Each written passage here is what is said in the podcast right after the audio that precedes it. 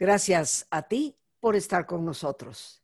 Saber para servir. En esta vida, queridos amigos, como bien sabemos, excepto los valores, todo lo demás es relativo. Y cuando hablamos de bichitos, a la mayoría de nosotros como que se nos eriza la vellosidad del cuerpo. No nos gustan los bichos. Pero resulta que hay algunos que son extremadamente buenos. Deberíamos de cuidarlos más, no atacarlos con tanta frecuencia. Y digo yo también, ¿por qué no agradecerles el inmenso trabajo que hacen para nuestra propia salud? Hoy hemos titulado al programa Los buenos bichos. Nos acompaña un gran amigo muy querido de todos ustedes, el doctor Eric Estrada.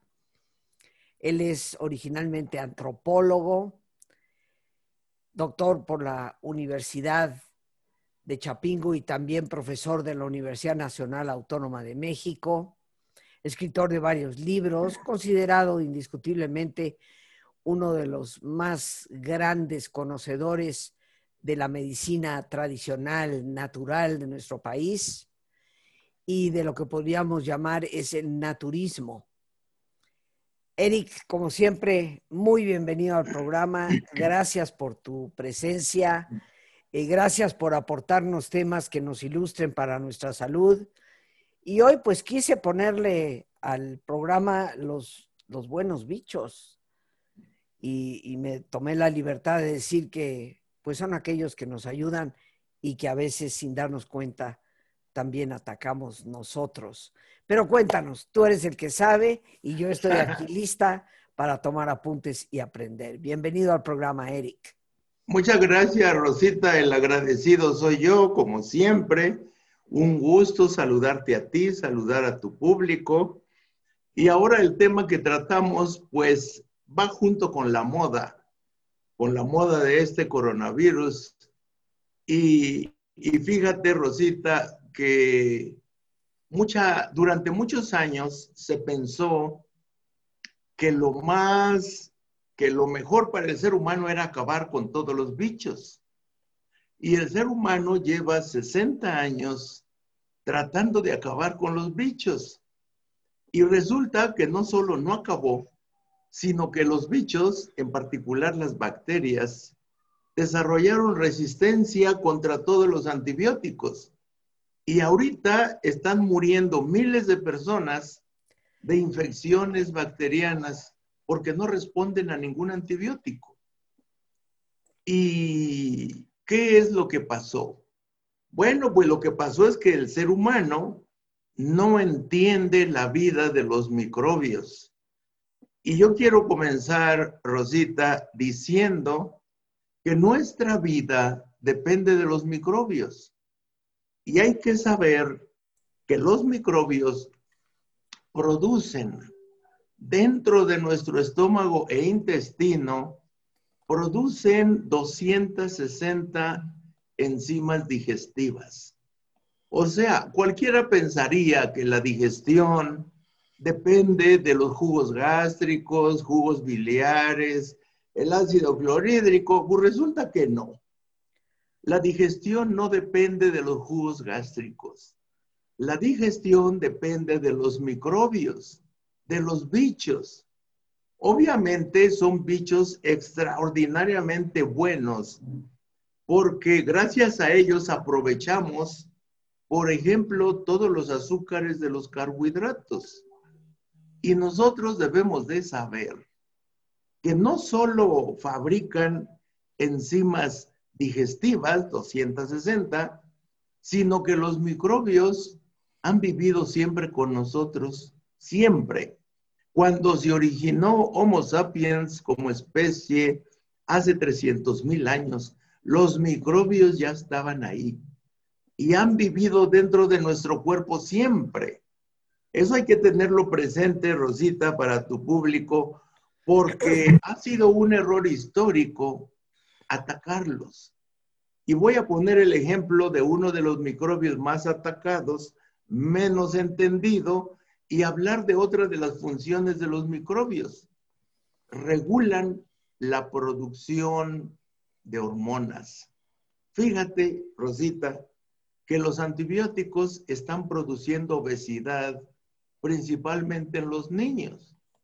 Y producen obesidad porque el pediatra, cuando detecta infecciones, pues manda antibióticos. Pero los antibióticos agarran a balazos a discreción a todo tipo de bacterias y acaban con las buenas y acaban con las malas, que era el objetivo del pediatra. Voy a poner el ejemplo del Helicobacter pylori porque yo creo que es la bacteria más famosa, menos entendida y súper importante en nuestra vida. El Helicobacter pylori es, un, es una bacteria que está dentro de nuestro cuerpo de manera natural en el estómago. Y resulta que se encarga de regular la producción de dos hormonas, la grelina, que le dice al cerebro, tengo hambre, y la leptina, que le dice al cerebro, ya me llené. Las hormonas del hambre y la saciedad son reguladas por el Helicobacter pylori del estómago. Esto es muy importante porque cuando, cuando el pediatra manda antibióticos y acaba con el Helicobacter pylori, y esto fue el peor desastre cuando se descubrió que estaba asociada a gastritis y a la úlcera. Y entonces se toman muestras del, de jugo estomacal y resulta que hay millones de Helicobacter pylori y el médico de manera equivocada cree que hay que matar el Helicobacter pylori y le manda inyecciones y inyecciones de antibióticos o antibióticos orales tomados para acabar con el Helicobacter pylori porque el médico cree que fue la causa de gastritis, luego de úlcera y luego de cáncer de estómago. Pues resulta que la historia no es así. Resulta que cuando el ser humano come alimentos fritos y horneados y alimentos grasosos, el ambiente de su cuerpo se vuelve ácido. Y cuando el ambiente del cuerpo en el estómago produce mucha acidez, resulta que ese pH ácido le encanta a todas las bacterias y el, y Helicobacter pylori se reproduce sin control aparente. Y entonces, si uno insiste en seguir comiendo alimentos grasosos, fritos y horneados, la bacteria se multiplica. Se multiplica a tal grado que puede provocar una gastritis o una úlcera. Entonces se pensó de manera equivocada que había que acabar con la bacteria. Nosotros estudiamos y en muchas universidades estudió qué, era lo que pasaba y lo que se encontró, Rosita, lo que se encontró fue que el estilo de vida grasoso, frito y horneado del ser humano favorece a todas las bacterias. Y ahora con el coronavirus no es la excepción favorece la reproducción de los virus. Entonces, el error estuvo en que se trató de eliminar a balazos con los antibióticos a Helicobacter pylori. Y fíjate que en Estados Unidos que toman muchas mediciones científicas, solo el 6% de los niños tienen Helicobacter pylori. El 94% de los niños en Estados Unidos ya no tienen Helicobacter pylori, lo que se considera un triunfo para la pediatría, lo cual es un error. Están equivocados. Lo que pasó fue que sí se eliminó el Helicobacter pylori, pero entonces el estómago se quedó sin los reguladores de las hormonas del hambre y la saciedad. Y como no hay leptina, regulada por el Helicobacter pylori, Entonces todos esos niños norteamericanos siempre tienen hambre y están comiendo frecuentemente y es el número uno en obesidad de niños. México pelea también los primeros lugares de obesidad de niños y adultos, pero Estados Unidos casi siempre es el campeón porque se consideró un triunfo de la, de la medicina alópata acabar con el Helicobacter pylori. Eso es un error garrafal. Yo le quiero decir a tu público que las bacterias hay buenas y malas. Y dentro de nuestro cuerpo, la inmensa mayoría son buenas. Buenas porque realizan funciones. Ahorita solo hablamos de que regulan las hormonas, grelina, tengo hambre, leptina, ya me llené. Pero fíjate que la microflora del intestino es la encargada de fabricar la vitamina B12. Y por eso los vegetarianos no nos da anemia. Porque mucha gente piensa que les da miedo ser vegetarianos porque se van a quedar sin vitamina B12, les va a dar anemia y se van a enfermar de muchas cosas. Bueno, pues sabemos millones de vegetarianos en el planeta y resulta que no nos da anemia. Y no nos da anemia porque la microflora del intestino produce vitamina B12, pero además produce la vitamina K. Y claro, miles de enzimas digestivas en el intestino para aprovechar todos los alimentos. Bueno, yo quiero que todo el público vea con agradecimiento a, las bacterias, a los microbios. Y no solo son las bacterias, hay un hongo muy famoso que es del género Cándida, Cándida albicans. Es otro bicho que también es normal su presencia en todo el cuerpo de hombres y mujeres. Y claro, es famoso el hongo cándida de los tejidos sexuales. Y resulta que cuando toma muestras el ginecólogo, observa grandes poblaciones de Cándida albicans y manda fungicidas para acabar con el hongo. Eso es una equivocación. Lo que se debe de hacer en el caso del hongo cándida y en el caso de la bacteria Helicobacter pylori, lo que se debe de hacer es cambiar el pH a través de la alimentación, bajar la acidez y aumentar la alcalinidad, que lo contrario del pH ácido, lo contrario es pH alcalino. Resulta que el cuerpo del ser humano debe de vivir con un pH neutro de 7 o ligeramente alcalino, 6.5, 6, digo, no, 6.5 es ácido, sería 7.5, 7.3 o 7.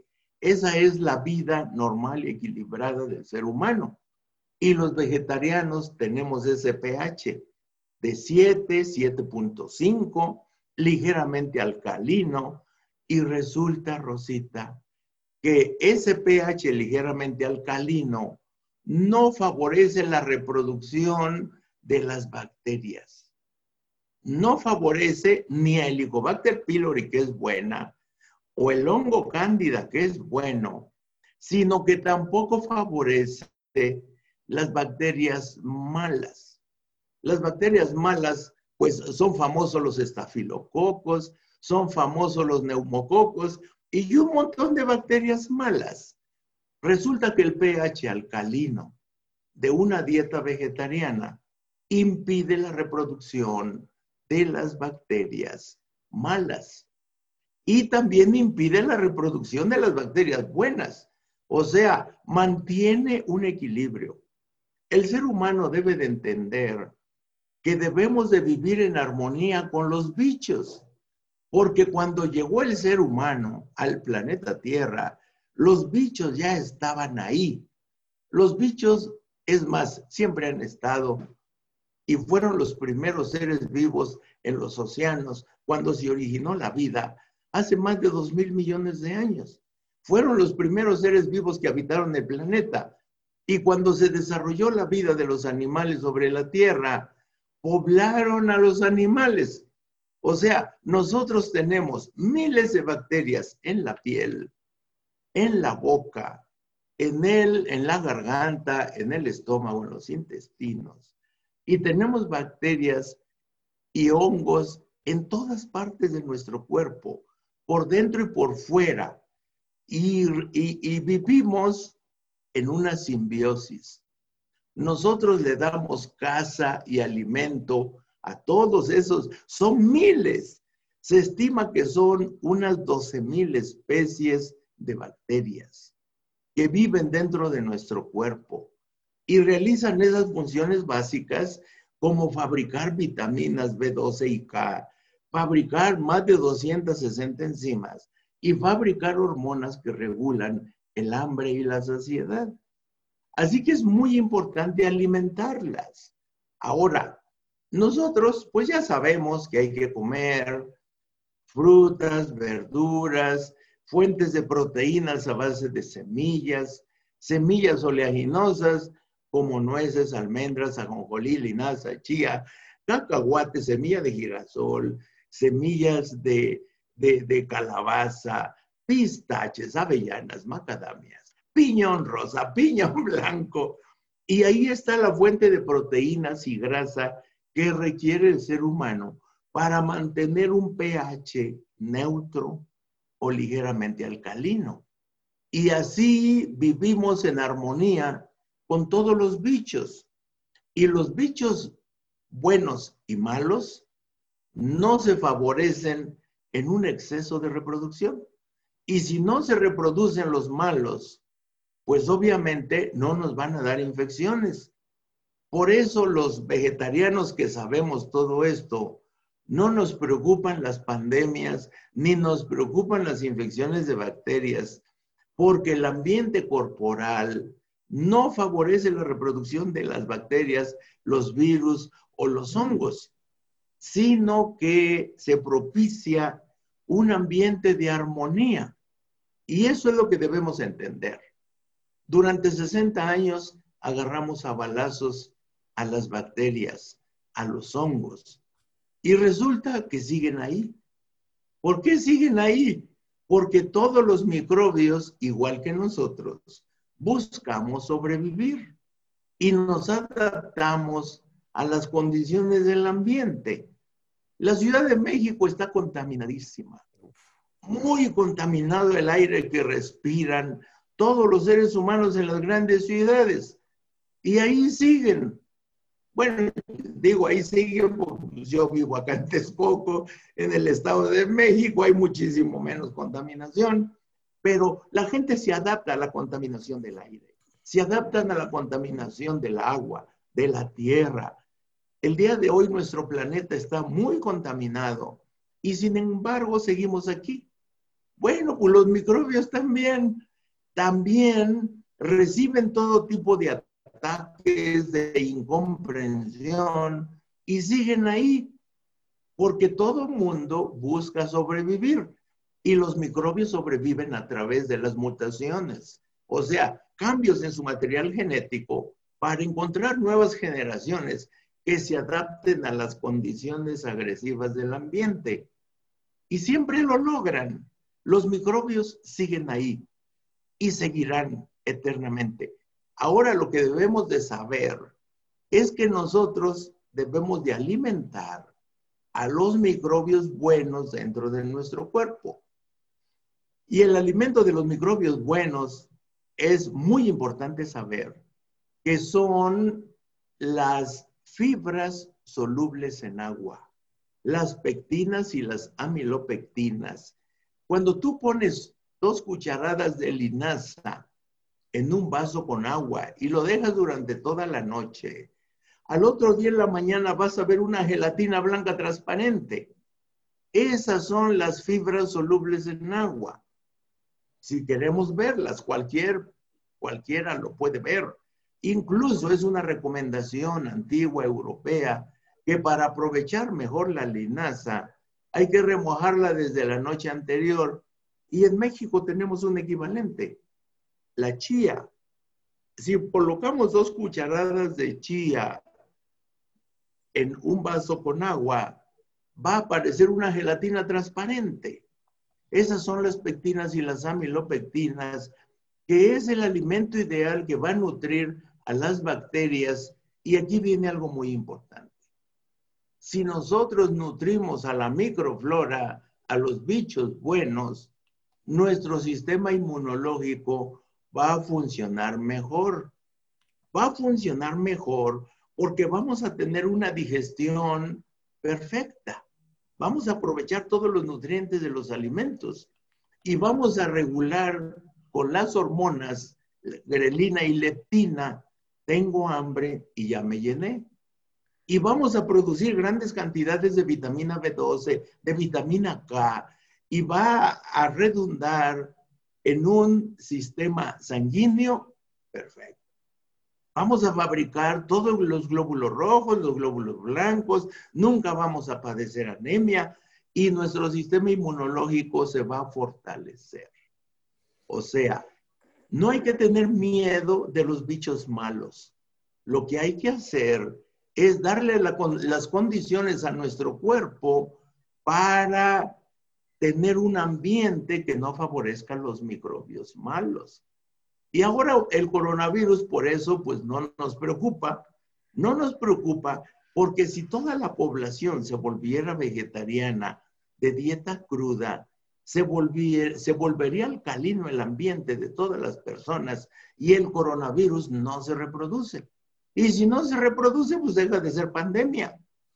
Y va a pasar lo mismo que pasó con la gripa, que son primos hermanos. La gripa hace 100 años, tú sabes que mató más de 40 millones. Y ahorita nos da gripa y ¿qué nos pasa? No nos pasa nada. Es raro el que se muere de gripa. ¿Por qué? Porque nos adaptamos a vivir con el virus de la gripa. Nuestro sistema inmunológico desarrolló defensas. Y ahorita la mitad de la población mexicana ya desarrolló defensas contra el coronavirus. Y eso es lo peligroso de la pandemia, que, mucha gente se contagia, es asintomática y cada vez son más. Y, y, andan contagiando a medio mundo, pero no saben que están contagiados, porque su sistema inmunológico ya se adaptó a el microbio de moda. bueno, vamos a hacer una pausa para nuestro ejercicio, ¿ok? Vamos a darle pausa a todos los bichitos porque como tú bien sabes, también la relajación es importante para el sistema de inmunidad, muy importante. Así que, queridos amigos, pues vamos a hacer esta pausa. Por supuesto, regresamos con el doctor Eric Estrada en un momento. Les pido, como siempre, que nos pongamos cómodos y si te es posible hacer el alto completo, el alto total, que mejor que cerrar tus ojos. Y en una posición cómoda, con tus ojos cerrados, Toma conciencia de tu respiración, del entrar y el salir del aire en tu cuerpo. Imagina cómo al inhalar, así como llevas oxígeno a tus células, inhalas también serenidad para tu mente. Al exhalar, así como tu cuerpo se libera de toxinas, imagina cómo en ese aire que sale también te liberas de todas las presiones y todas las tensiones. Respira profundamente y relaja tu cuero cabelludo. Todos los músculos que cubren tu cabeza.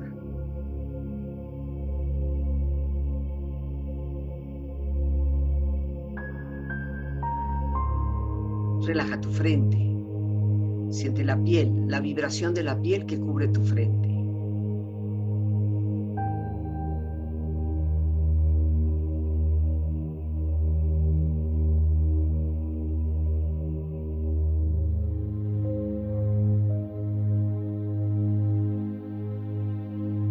Relaja tus párpados, los tejidos que rodean tus ojos.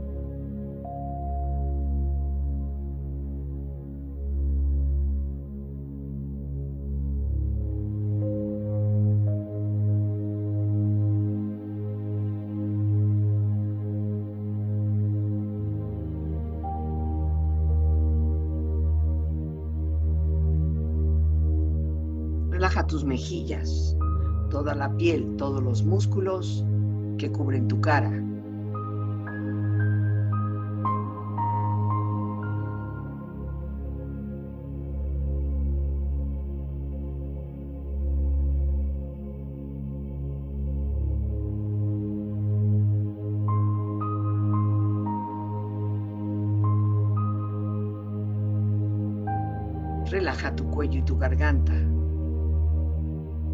Su flexibilidad, equilibrio, balance.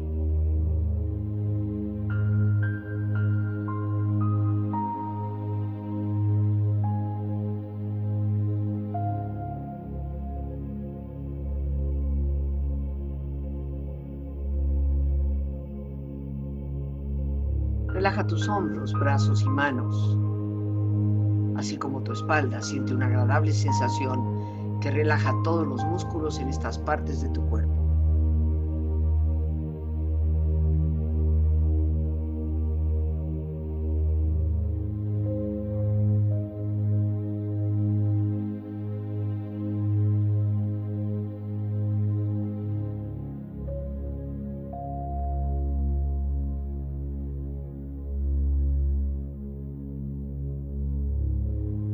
Relaja tu pecho exterior e interiormente, relajando todos los músculos, imaginando a todos tus órganos internos funcionar rítmica y saludablemente.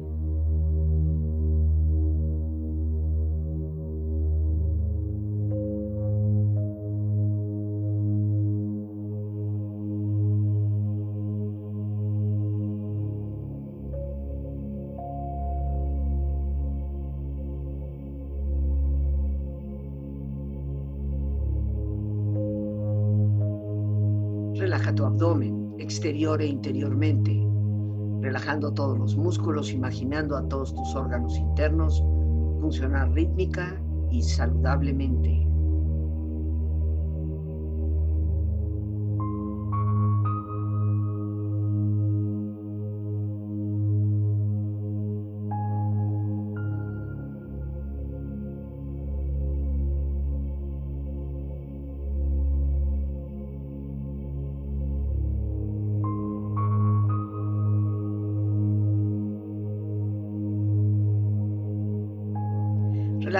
Muslos, tus rodillas, siente la piel, la vibración de la piel que cubre estas partes de tu cuerpo.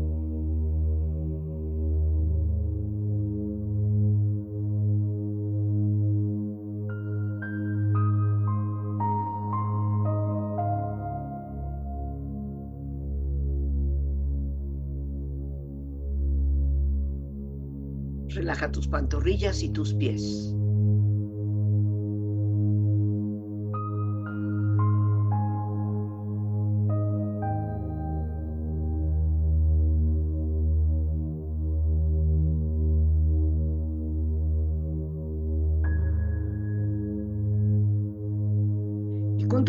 Profundamente relajado, proyecta en tu mente la imagen de un lugar ideal para el descanso. Imagina los colores, los sonidos, los aromas. Es una escena de belleza y paz. Siente estar ahí.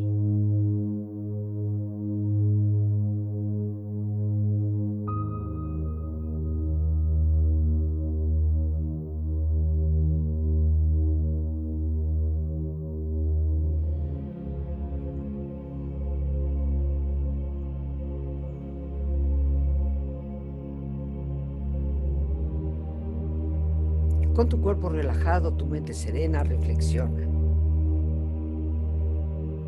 Mantener el cuerpo con buena salud es un deber.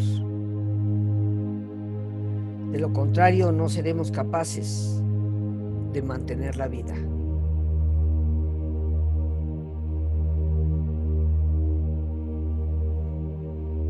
La salud no tiene precio y el que la arriesga es un necio.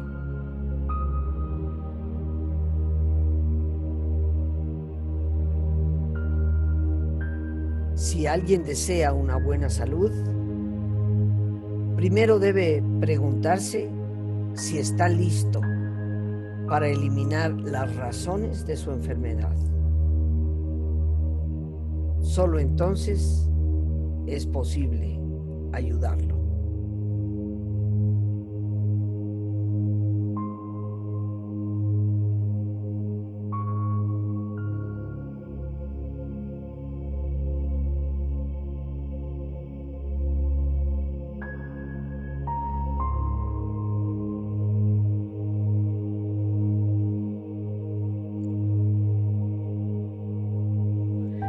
Respira profundamente. Relájate bien.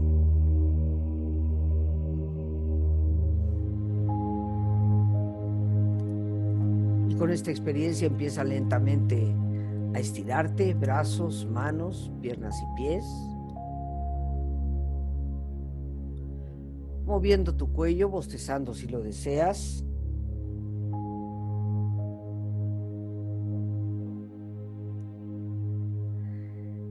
Haciendo que tu cuerpo retome su nivel de actividad habitual hasta muy lentamente abrir tus ojos. Ojos abiertos, bien despierto, muy a gusto, bien descansado y en perfecto estado de salud, sintiéndote mucho mejor que antes en toda forma.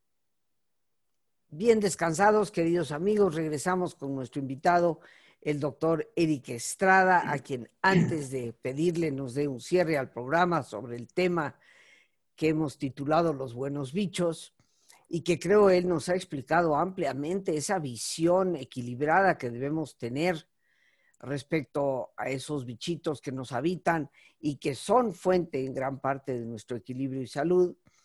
Pues antes de continuar con ello, Eric, nos gustaría saber cuáles son tus redes, seguramente Lorena las pondrá ahí al pie de la imagen, pero queremos escucharlo de tu viva voz para que las personas puedan escucharte y verte con frecuencia.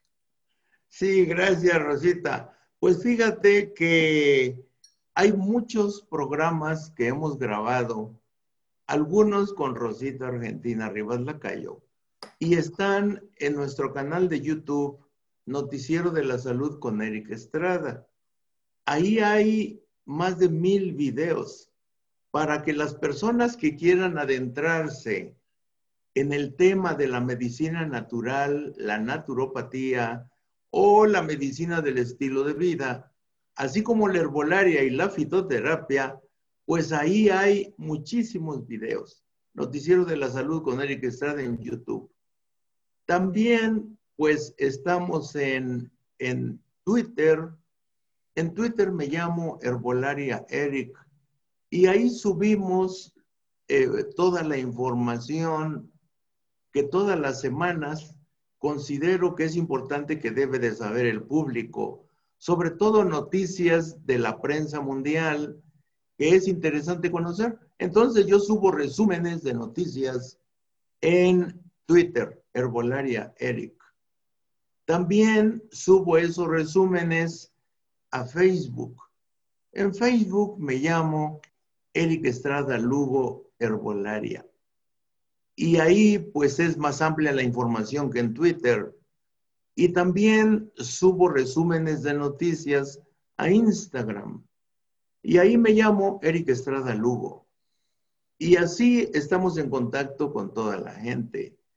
Y claro, eh, tenemos la página web en donde está toda la información de todos los noticieros.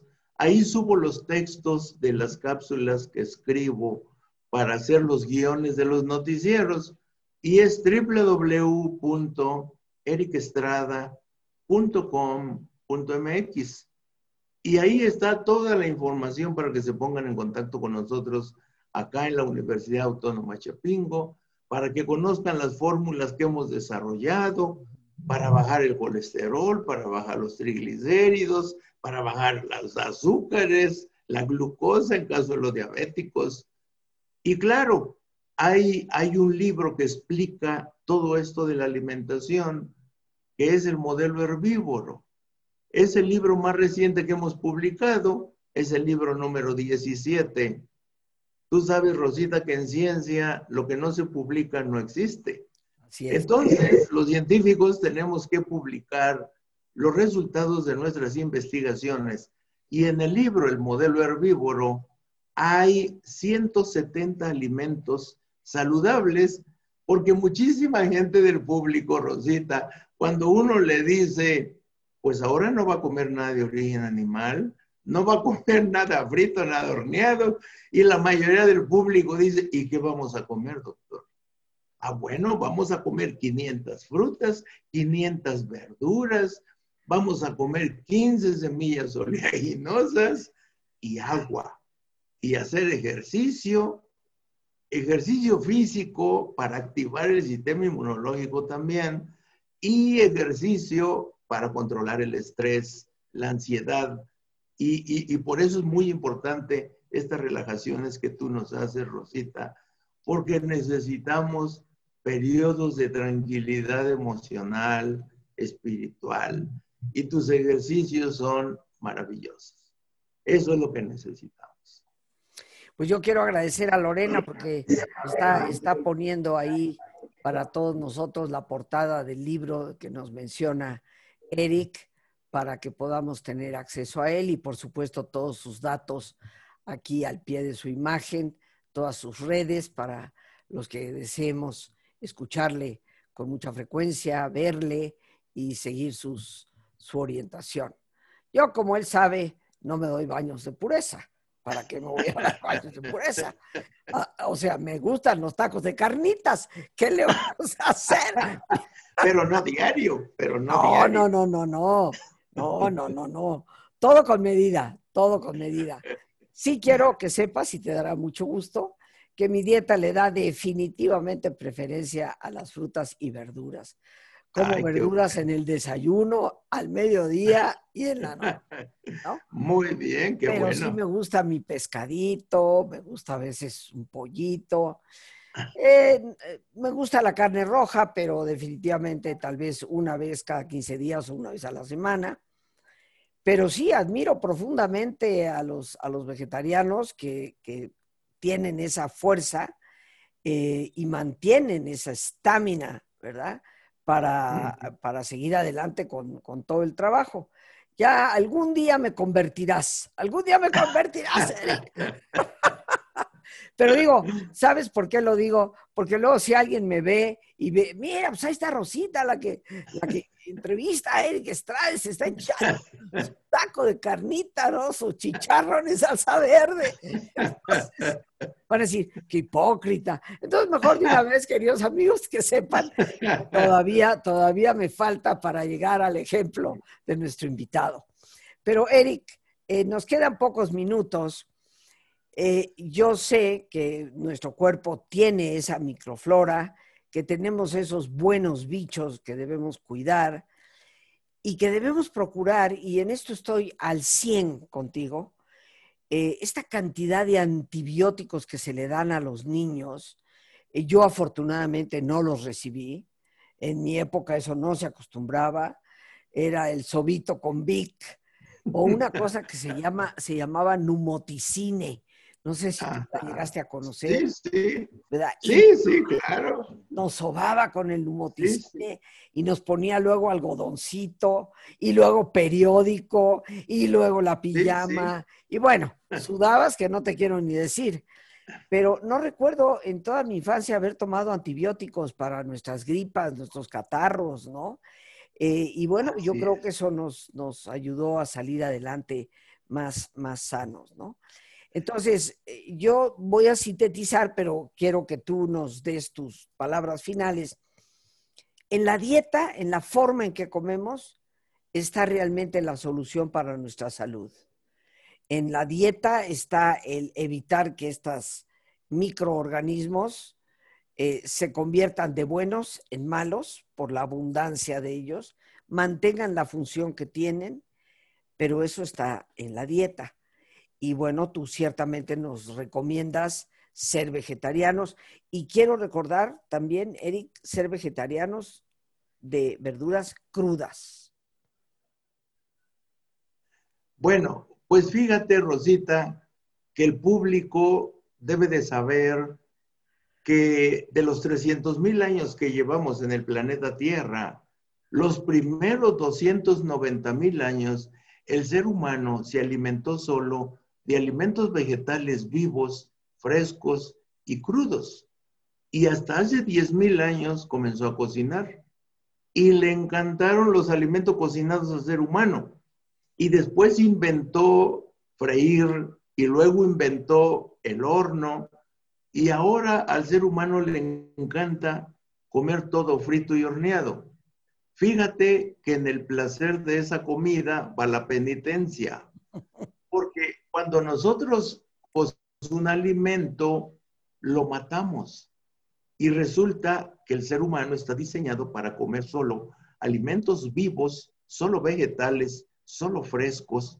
Y esa es la comida ideal. Y lo mismo con las semillas que son fuente de proteína y grasa. Una almendra tú debes de partirla en el momento que te la vas a comer. Antes no. O sea, nunca comprar almendras fileteadas, por ejemplo, porque los tejidos de las semillas se comienzan a llenar de, oxígeno, se oxidan. Pues digo, nomás hay que abrir un aguacate y dejarlo ahí o una manzana y ver cómo se pone negro por la oxidación. O sea, los alimentos los debemos de comer frescos rápidamente conforme los vamos abriendo. Y esa es la alimentación ideal del ser humano. Y claro, mira, en una fiesta, en una reunión familiar, pues algunos alimentos fritos, unas papas a la francesa, pues bueno, bueno, de vez en cuando. Pero lo ideal es ensaladas, cócteles de frutas y semillas oleaginosas, que es el desayuno ideal, semillas claro. frutas licuadas y, claro, agregar frutos rojos. Y eso es la recomendación general para tu público y mundo que quiera prevenir las enfermedades. O sea, yo, bueno, pues tú sabes que no somos ningunos jovencitos. Yo voy ya rumbo a los 68 años. Soy de la misma edad que el presidente López Obrador. Exactamente, somos de la misma edad me lleva un mes, o no, yo le llevo un mes de diferencia. Y uno puede ver lo traquetreado, el envejecimiento que da el estilo de vida, o cómo se conserva uno en mejores condiciones, eso depende de la dieta. Entonces, si hombres y mujeres de tu público quieren hacerse viejos despacio, pues hay que volverse vegetarianos. Y así, y si comen semillas y aguacates, todo lo, la piel no se va a llenar de arrugas. No nos, sí nos hacemos viejos, todo el mundo nos hacemos viejos, pero, pero, pero hay que hacernos viejos despacito y sin ninguna enfermedad. Y eso es gracias a la dieta, Rosita. Bien, Eric, pues yo te quiero agradecer enormemente, como siempre, tu participación en el programa.